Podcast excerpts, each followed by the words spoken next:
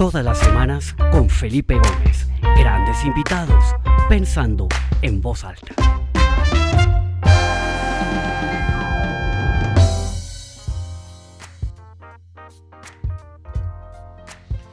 Bueno, bienvenidos a esta nueva edición del programa Pensando en Voz Alta. Mi nombre es Felipe Gómez. Este es el episodio número 74 de esta serie de entrevistas, de conversaciones que he tenido con distintas personas de diferentes partes del mundo, quienes cada cual desde su óptica, desde su profesión y desde el lugar donde vive nos está compartiendo un poco lo que ha vivido a lo largo de estos últimos 18 meses, qué grandes aprendizajes nos ha dejado y siempre pues con una historia interesante, una historia que nos aporta, que nos permite entender un poco mejor eh, la mirada de otras personas.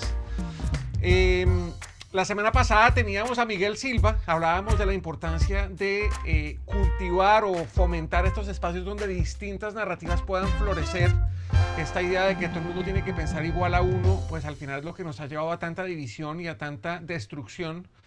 Eh, y hoy tenemos una invitada fantástica que va muy en línea con eso, que se ha encargado de traer eh, y de mostrar una cantidad de historias muchas veces ocultas, invisibles, pero absolutamente valiosas eh, de distintas personas eh, a lo largo de todo lo ancho y lo largo de América Latina.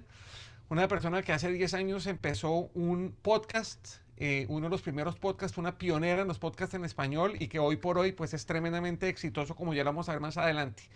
Tenemos hoy a Carolina Guerrero, que está en Nueva York. Caro, bienvenida, pensando en voz alta. Esta es tu casa.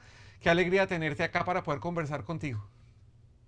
Hola, ¿qué tal? Eh, ¿Si me estás viendo? Sí, te vemos y te escuchamos perfecto. Mil gracias, mil gracias por invitarme. Estoy muy emocionada de, de estar acá. Espectacular.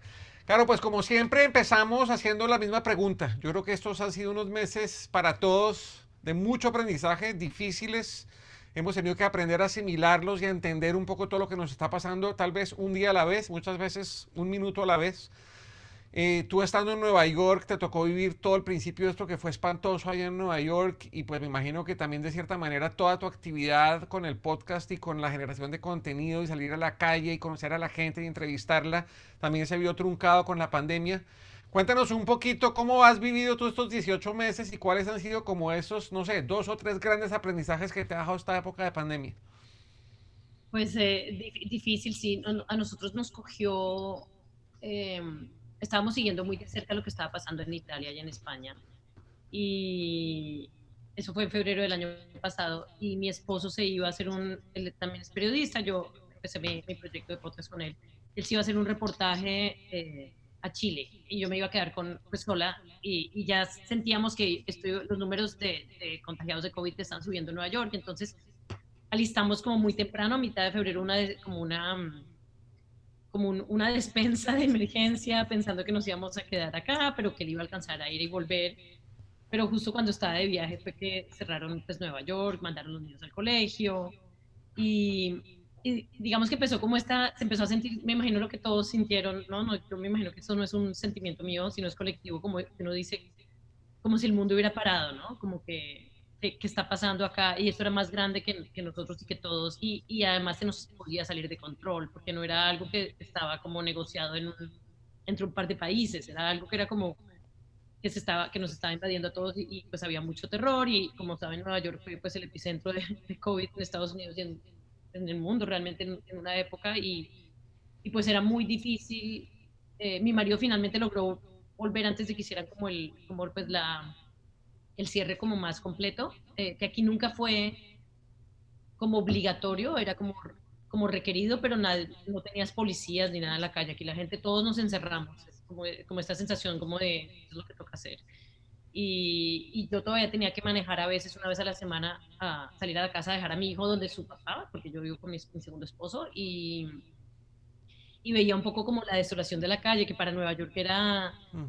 algo muy difícil de ver porque pasamos por Times Square, por ejemplo, ese lugar lleno de luces, ¿no? Como que ese lugar que nunca para y, y ya se sentía todos los edificios apagados, ni una persona en la calle, ¿no? Entonces eh, creo que el día siempre empezaba llorando un poquito y sobre todo leyendo estas cifras como de de muertes, la incertidumbre era difícil. Eh, y también pues entonces era esto como de cómo vamos a cuidar a la familia y a los niños que están pasando en este, esta, esta situación, como que estamos enfrentando todos estos juntos. Y por el otro lado también cómo voy a ser como emprendedora para apoyar también a mi equipo, porque pues cuando tú tienes, estás como en la cabeza de un equipo eh, de trabajo, tienes que apoyarlos a todos, pero usualmente uno no tiene a quién reportarle, o sea, ¿a quién, a quién me va a apoyar a mí? ¿no? Eh, bueno, yo tengo ese, ese emprendimiento también, esa, eh, ambulante lo hago con mi esposo, entonces ahí nos apoyábamos, pero era difícil, además los niños empezaron a estudiar en la casa, era, todos los que éramos padres estamos mucho agobio, mucho agobio creo que es lo que sentí. Pero luego yo creo que lo que empezamos a hacer es también empezar a entender que tocaba cuidarse y que estábamos juntos. Y también entender lo afortunados, afortunados que estábamos de estar bien, de estar pues todavía como trabajando, de poder eh, apoyar a los niños y pasar experiencias, esta experiencia pues con, la, con tu comunidad, con, con mi familia, con mis amigos y mis colegas de trabajo, a, a quienes aprecio un montón, y bueno, em, en un punto ya empezamos a recuperar un poquito la esperanza aquí cuando salió el sol. Y en Nueva York nos dejaban salir a los parques, teníamos que pasear una perrita nueva. Bueno, me imagino que ahí ya, ya, ya de ahí en adelante lo que hemos hecho es coger fuerza y, pensar y, y, llegar al punto de pensar cuándo vamos a pasar esta página y qué, qué sigue, ¿no? Claro. Caro, perdón, antes de un segundo, antes de continuar, varias personas escriben que no te pueden ver a ti. ¿Me pueden por favor ahí eh, subir una manita o simplemente poner el chat que ya están viendo a Carolina o todavía no se ve? Yo la veo perfecta, pero no sé si, si, si quienes están escuchando. Yo miro a ver si de pronto tengo um, teoría yo. Ah, parece que sí. ¿Sí? Parece que ya, Caro. Bueno, buenísimo. Ya, ya sabiendo que te ves, porque así como es interesante oírte, también es muy bueno verte. Entonces ya entremos en materia, hablemos un poquito de Radioambulante. O sea, Radioambulante es un podcast en español, el único distribuido por el NPR, National Public Radio en Estados Unidos, unas cifras extraordinarias, más de 25 millones de descargas, 750 mil descargas por capítulo o más. Eh, más de 200 historias de personas que están a lo largo y ancho de América Latina, como lo dije al principio. Y pues uno cuando lee estas estadísticas, alega que cuando ve una empresa exitosa o una historia de éxito, pues uno se enfoca en eso. Pero detrás de todo eso hay sangre, sudor, lágrimas, una historia compleja y siendo, habiendo sido emprendedor, me imagino por todas las que has tenido que pasar con tu esposo para sacar este proyecto adelante. Cuéntanos un poquito de Radioambulante, cómo inicia y por qué ha sido, pues claramente muy gratificante, pero por qué ha sido duro, cuáles han sido sus momentos complicados en el desarrollo de este proyecto que hoy por hoy es tan exitoso. Yo sabía que no me lo ibas a poner fácil.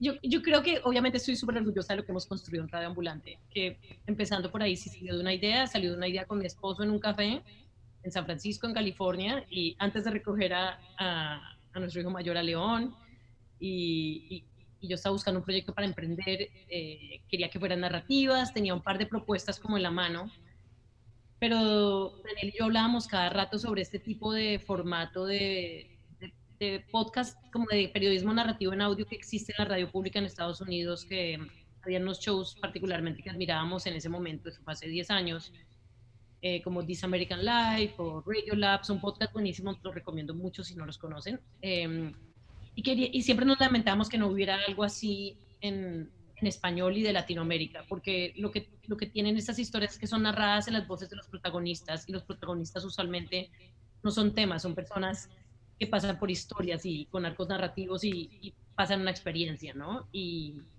y siempre decíamos, ay, hay estas historias. Entonces un día, ese día, en ese café en San Francisco, Daniel me dijo, ¿por qué no hacemos lo de la radio? Y lo de la radio era todo menos radio. Hagamos esto, de estas historias, un proyecto latinoamericano regional que cuente historias de todo el continente, de esa manera que nos permita como, como, como dejar de ver la noticia, la inmediatez de la noticia que siempre tenemos, que, que la noticia es corta, no tiene muchos números, era tratar de darle un rostro como a de ponerle una cara a estos datos anónimos y saber pues quién es el vecino de al lado y por qué alguien está pasando por una experiencia que yo tal vez no conozco, ¿no? Y, pero pues en ese momento estábamos muy preocupados por, decimos con mucho entusiasmo, sí, hagámoslo, llevábamos como pensando como en la idea bastante, pero había ese problema, que no sabíamos nada de cómo producir radio, entonces ahí empezó la aventura. Daniel es eh, escritor, es novelista, periodista de crónica de largo aliento, entonces ahí nos dividimos el trabajo. Él cogía la parte narrativa y yo cogía la parte del emprendimiento. Yo sabía que yo era la mejor persona para eso porque ya había fallado en varios emprendimientos, eh, pero sobre todo lo que creo que tenía, lo que yo siempre he tenido es como muchas ganas de hacer cosas, de hacer cosas que son únicas. Me parece siempre como que, creo que lo que me sigue motivando hoy para venir a la oficina es como ese acertijo para resolver. No sé si contigo como emprendedor es lo mismo, que es, que es un reto y agota, pero hay algo más que yo puedo resolver acá y yo todavía no he encontrado esa solución. Y, y bueno, ahí nos lanzamos al agua, formamos un equipo, eh, conseguimos, eh, nos contactamos con gente y productoras que sabían de radio. Eh, creamos este, este, equipo como de cinco personas con las que trabajamos durante un año para lanzar el proyecto por primera vez. Encontramos productores de historia, recogimos un dinero en Kickstarter, que es esta plataforma de, de nociones, recogimos 46 mil dólares y con eso la, recogí, lanzamos la temporada piloto y, claro, estábamos convencidos, pues Daniel tenía una reputación aquí en Estados Unidos, eh, porque pues sus libros han sido muy celebrados, en New York, ¿no? Como que fuimos a buscar, como a tocar puertas y a buscar más dinero y nos dimos cuenta que así fuera un contenido único, no era tan fácil conseguir dinero. Y yo creo que ese ha sido el reto mayor de Radio Ambulante. Y, pero sigue siendo, ha sido ese acertijo para resolver, que yo creo que hoy en día tenemos un modelo de negocio que es un resultado de eso. Y, y yo creo que la parte más difícil tal vez contestando tu pregunta directamente, o el reto más grande que hemos tenido ha sido trabajar con mi, con mi pareja también. O sea, Daniel y yo estamos casados, tenemos hijos, la vida no para, tampoco en ese departamento de la familia,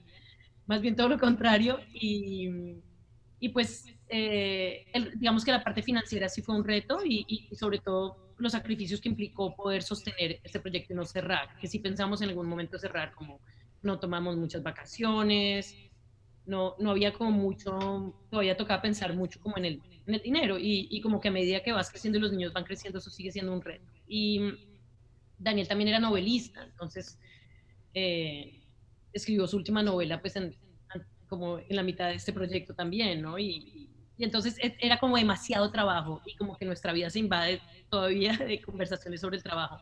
Es interesante y nos gusta, y nos gusta trabajar juntos porque él es una persona que yo admiro mucho y parece que viceversa, pero y somos muy diferentes. Pero creo que eh, al final monetizar y poder crecer el equipo al punto que tenemos hoy en día de poder crear nuevos contenidos, ese era el reto más, más, más difícil que tomó varios años. Claro, total, pues aplaudo esa, esa perseverancia, esa resiliencia, porque claramente el camino más fácil era decir, bueno, hagamos esta última temporada y busquemos otra cosa, ¿no? Porque yo creo que eso siempre está presente en la mente del emprendedor, ¿no? ¿Qué pasa si nos dedicamos a otra cosa? Buscamos un trabajo estable, ta, ta, ta. Ambos son carreras absolutamente brillantes, con una capacidad increíble de producir, de aportar. Mantenerse ahí firme, pues es lo que al final va llevando a lograr un éxito tras otro, tras otro y tener lo que hoy por hoy tienen, eh, absolutamente fascinante. Y sobre todo ahorita que decías que es una óptica diferente a las noticias, a mí eso me parece lo más valioso radioambulante, porque las noticias, mal que bien, se centran en las malas noticias, o sea, oír buenas noticias realmente es, es, muy raro que una cadena de noticias, que una emisora de radio, pues saque a relucir a profundidad una buena historia. Y yo creo que lo que ustedes han hecho a lo largo de todos estos años es encontrar esas historias increíbles, invisibles, ¿no? Que, que muy difícil la gente no tiene acceso a conocer esas historias y volverlas visibles y ya pues con esa cantidad de gente que los escucha, los apoya, baja sus episodios y todo, pues son historias que comienzan a generar un movimiento de buenas noticias, de historias bonitas con ilusión. Por supuesto también hay, historias duras y historias que duelen, pero yo creo que darle esa profundidad y, encontrar esas historias es realmente una labor fascinante. Caro, ¿cuál fue esa primera historia? ¿Cuál fue esa primera historia que documentaron y cuál es la historia detrás de esa historia? Uy, hubo varias, para, bueno, para la temporada piloto teníamos nueve historias en producción yo creo que hay, hay, como una cosa que, que, quiero como para unir esto, es que si hubiéramos sabido que era tan difícil, tal vez no lo hubiéramos hecho. Daniel es buenísimo narrando y armando y como editor, pero cuando nos enfrentamos a estas nueve primeros episodios, estaba él solo editando esto y, y, era un reto. Y, y el tiempo que, que, requiere, porque se hace con un guion, pero es periodismo, no te lo estás inventando, entonces requiere mucho, mucho trabajo y es muy artesanal. ¿no? Entonces, en ese, en al principio, la pretemporada piloto, decidimos que íbamos a lanzar tres episodios de largo aliento, eran tres episodios cada uno de una hora, en donde iban a venir varios episodios, varias historias relacionadas a un solo tema en Latinoamérica, de diferentes países. Obviamente con un, equipo tan poquito, ya ahí teníamos como cinco personas, pero con un equipo tan pequeño, igual era difícil como hacer que todo el mundo, todos los periodistas que estábamos contratando estuvieran a tiempo para, el, para la fecha del, lanzamiento. Entonces, después pasamos a episodios solos, pero en ese primer año, el primer, el primer eh, episodio era, se llamaba Mudanzas y tiene historias de, movimiento y de, mudanzas. Me, me, gustó mucho una que encontramos porque creo que eso definía un poquito lo que es radioambulante, que esta historia en la época en que España entró en crisis económica, en la época en que todo el mundo se quería ir a vivir a España, era la historia de esta familia que justo estaba haciendo la migración al opuesto, mejor me devuelvo a Perú.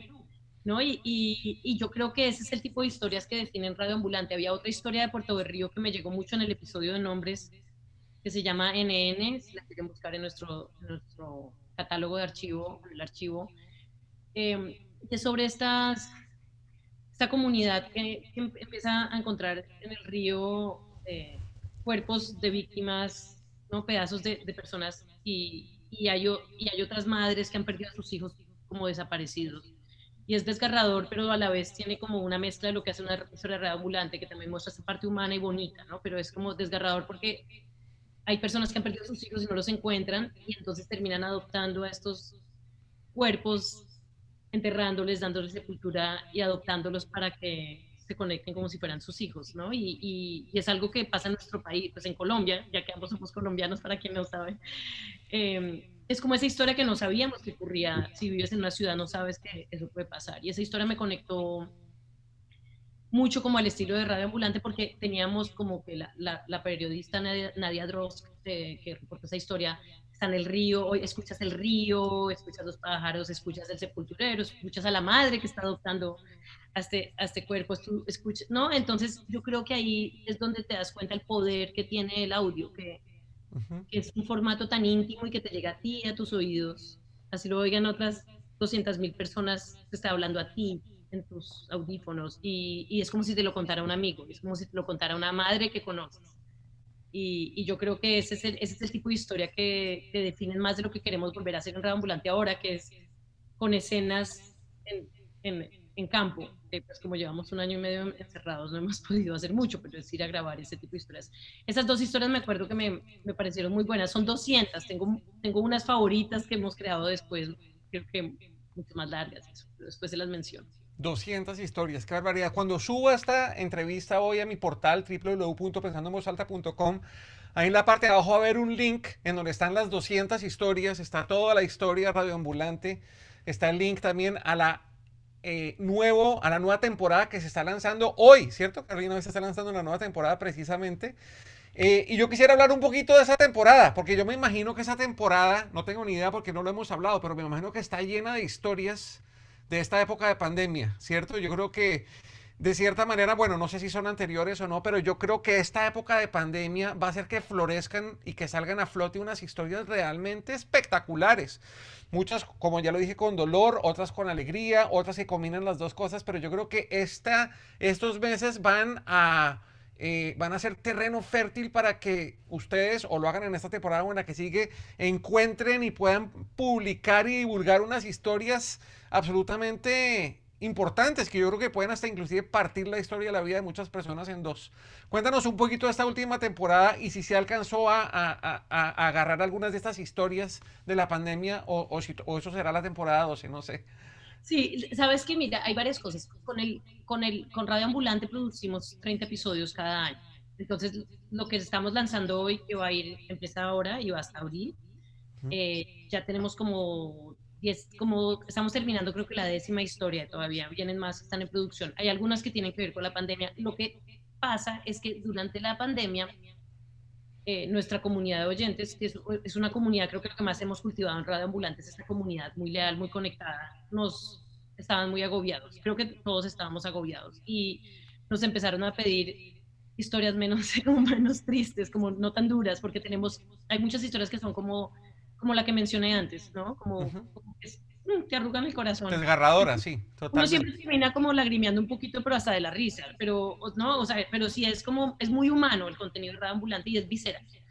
Entonces, eh, a, veces hay muchos derechos humanos, eh, como, como historias, pero son muy buenas, yo se las recomiendo a todos, no se asusten. Pero lo que decidimos, entonces durante la pandemia, justo antes de que lanzara, en el 2019, empezamos a trabajar en un podcast un poquito más noticioso que se llama El Hilo Podcast. Y El Hilo lanzó el año pasado en marzo, pero llevábamos un año trabajando en él. Iba a lanzar como un contenido que profundizara cada semana en la historia más importante de Latinoamérica, añadiendo como contexto y profundidad, como, uy, es esta noticia, como tú dices, nunca son buenas, pero necesito entender más. Y como con un proyecto con esa mirada regional, cada episodio viene un país eh, distinto y es un tema, pues el tema que esté en el momento en la agenda. Entonces, el, ese podcast estaba pues eh, listo para lanzarse a principio de año y como cayó la pandemia, lanzó enfocado en COVID por 20 episodios y luego ya pasó a, pues, a, hacer las noticias ahí. Entonces, con Radio Ambulante en esta temporada lo que estamos tratando de hacer es decir, ya tenemos el hilo, el hilo cubre muy bien esas historias y de verdad sí las cubre muy bien, pero eh, estamos haciendo algo más narrativo. Entonces te voy a poner un ejemplo. Vamos a cubrir, por ejemplo, en el hilo Chile, ¿no? El plebiscito, las elecciones, como este tipo de cosas. Lo que cubriríamos en Radio Ambulante es más bien una historia más humana de lo que de otro tipo de temas, no es como un tema político, un tema noticioso, pero sí de, maneras como viven, pues como, pasan ciertas cosas en Chile. Cubrimos un, hicimos una historia de el año pasado de unas personas que se contagiaron en, eh, de COVID en España, eso fue a mitad de año, y, y, fue muy exitosa porque todavía la gente no entendía muy bien cómo funcionaban estos síntomas, estas cosas. Pero ahora yo creo que esa reflexión viene para la siguiente temporada más que todo, porque por, por sobre todo por la demora con, esas historias, o sea, son como documentales de audio que duramos produciendo entre tres meses y un año cada, episodio. Entonces, estoy segura que van a salir más cosas, pero todavía, digamos, el tono es lo que queremos que cambie un poco en Radio Ambulante, que sea un poco más experimental a nivel auditivo y además que no sea muy dark. no es como la, Pero sí va a ser muy humano. Buenísimo. Bueno, Karen, hemos hablado a profundidad del contenido, el tiempo vuela, ya llevamos 24 minutos y me gusta ser súper respetuoso con el tiempo, pero quisiera que exploráramos una cosa que a mí, que he estado yo reflexionando mucho últimamente y es ya sobre el proceso de emprender, y tú como, como lo contaste, es una idea que empieza en un café en San Francisco y esto empieza a tomar forma y hoy por hoy es lo que es gracias a la perseverancia, a la garra y a un gran equipo que tienes detrás. Eh, seguramente varios están conectados. Aquí veo a Camila Segura, quien le mando un gran saludo. La aprecio muchísimo, al igual que a su hermana.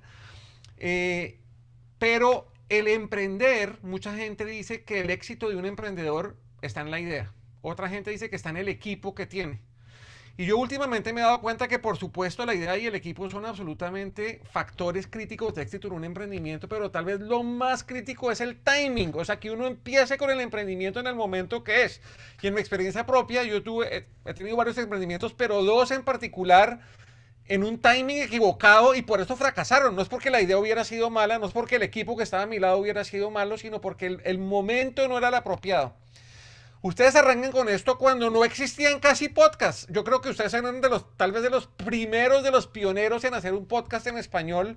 Y yo creo que eso al final les dio el tiempo para consolidarse, para armar un equipo, para armar sus primeras temporadas, para que cuando ya esto se vuelve en el auge que se vuelve el tema de los podcasts, pues ya ustedes tienen una visibilidad, los agarra en PR, los distribuyen en Estados Unidos. ¿Cuáles son tus reflexiones frente al timing de cuando ustedes comenzaron esto? Porque muchos podrían decirnos que empezamos hace mucho tiempo, cuando esto no era nada, pero tal vez ese sea un factor crítico que los ha llevado al éxito. ¿Cómo consideras tú que el timing de cuando comenzaron eh, Radioambulante contribuyó a lo que hoy es Radioambulante? Creo que yo estoy de acuerdo. Yo creo que las ideas, hay muchas ideas, y, pero la ejecución es súper importante. Entonces no creo que está en la idea sí creo que está, en mi, experiencia, sí creo que hay mucho en el equipo de trabajo, sobre todo porque yo creo que yo no hubiera podido construir esto sola y, y porque me rodeé un equipo de trabajo como Camila Segura, nuestra directora editorial, o Daniel Narcono. Entonces, pienso que ese es otro pedazo importante, pero lo del timing que mencionas, eh, nosotros creamos este, este proyecto, Radio Ambulante lo, lo creamos y lo crecimos en Estados Unidos, donde ya se conocían los podcasts y este audio narrativo como de largo aliento. Entonces, ahí yo creo que entramos como que nos subimos antes en la ola, digamos, como que, uy, vamos a llegar a la ola. como pensando en surf, ¿no? Como que estuvo bien. Mucha gente nos decía, uy, no, no, no entiendo nada de lo que hace, pero me encantan, porque pues era en español, pero logramos coproducir con esos mismos programas con los que, a los que admirábamos. Y, y ahí, digamos, tenemos una historia de, con Radio Lab, con este podcast que vino de Cuba, que es una de las historias más escuchadas para ellos.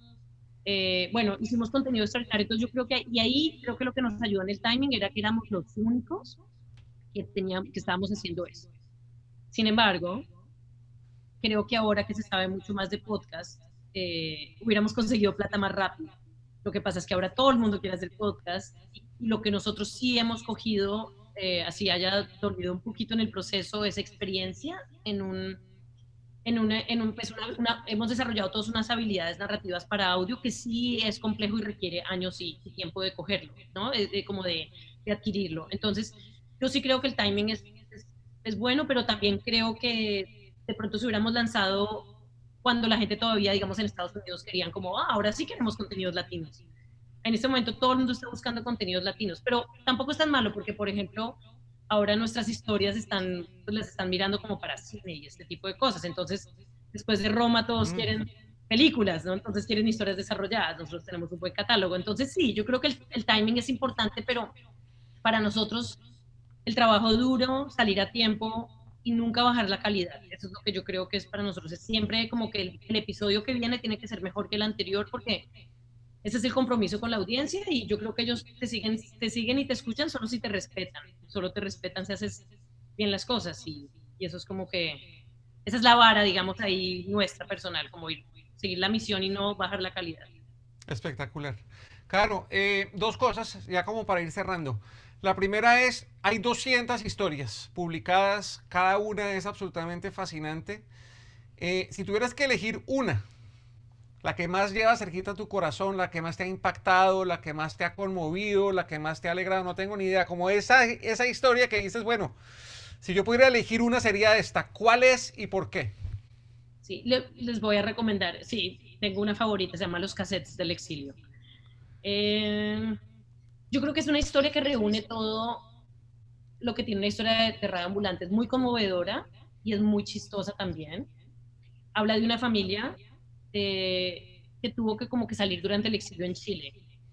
Y, también aprecio mucho al, productor, que también es un amigo mío, pero la historia tiene toda esta como entre la fantasía que lleva el podcast cuando la escuchas, eh, te, te, transporta una historia que podría ser la tuya, te vuelve y te trae al presente a ver a, ver cómo eres tú hoy en día cuando tienes tus hijos, no sé. Yo, yo la recomiendo mucho y sobre todo creo que es un buen momento para escuchar esas historias porque pues siguen habiendo muchos refugiados y mucha gente de, a pesar de que la historia es, muy entretenida porque lo que quiere Radio Ambulante siempre es entretener, principalmente contar las historias pero entretenerte, porque ¿no? Eh, uno se le olvida que esto no que esto está pasando. Yo creo que lo que lo que es increíble esa historia es que sigue siendo vigente. Eso pasó en los 70, pero es una, a una familia en Chile y, y, yo creo que es una historia que podría replicarse en cualquier parte del mundo. Y es una historia universal y eso es lo que encontramos con Radio Ambulante, que, que yo creo que te pone a reflexionar. De pronto no es, hay historia, esta historia les va a encantar a todos, yo una vez les digo, a todos y a todas, pero, pero hay historias que de pronto no son tus favoritas, pero te hacen reflexionar. Yo creo que esta historia lo tiene todo. Los cassettes del exilio. Ok, excelente. Y la última pregunta, Caro, es, bueno, ¿y qué sigue? Ya 200 historias, onceava temporada. Hay algo mencionaste de cine, me parece que es una idea fantástica porque yo me imagino que de esas 200 historias muchas deben ser materia prima extraordinaria para una película. Lo que dices tú, el fenómeno de Roma abre las puertas a, a estas narrativas, a estos cuentos, a estas historias ocultas. Eh, y también con tanta hambre de producir contenido de empresas como Netflix y Amazon Prime y también de productores independientes, me imagino que hay una oportunidad inmensa. ¿Hay algo en esa dirección o qué te, qué te mantiene a ti con esa ilusión? ¿Qué, ¿Qué, es lo que sigue para Radioambulante en este momento? Sabes que sobre eso me gusta la idea de que estas historias salgan y trasciendan y le lleguen a más Y además es una manera en que podemos monetizar más y, y, y apoyar este modelo de negocio para, para una compañía que realmente es muy costosa, la, sostenibilidad de ambulante es muy costosa y, y, eso angustia. ¿no? Estamos bien, pero, pero pues es angustia. Entonces, esa parte me, me, seduce y me gusta lo de cine y también pues obviamente, ah, nuestras historias llegaron allá. eh, lo que sigue es, estamos, nosotros nos gustaría crear, nosotros pasamos de ser radio ambulante a convertirnos en radio ambulante estudios, una productora de podcast en español, de podcast narrativos. Lanzamos el hilo y tenemos en la mira otros proyectos. Antes de la pandemia eran unos y ahora esos no nos interesan tanto, eran como así como muy particulares. Pero ahora, ¿sabes que Después de la pandemia estamos pensando mucho en contenido para niños. Para niños. que, eso es como por el lado donde yo creo que de pronto queremos ir también un poco. Y en esta temporada yo creo que también tratar de salir del podcast y ir a otros formatos, ¿no? Más como en, en, video, llegarle a la gente y a la gente joven también es una prioridad ahorita porque hay varias maneras de... No todo el mundo tiene la, la posibilidad o la paciencia para sentarse a oír una historia por media hora, una hora, pero también queremos que estas historias trasciendan de otra manera, entonces empacarlas de pronto un poquito diferentes también funcionaría, no sé, pero pero sí, es como Radio Ambulantes, Radio Ambulantes Estudios ahora, y ahí estamos, montados, tratando de hacer estas cosas. Y Excelente. más, sí.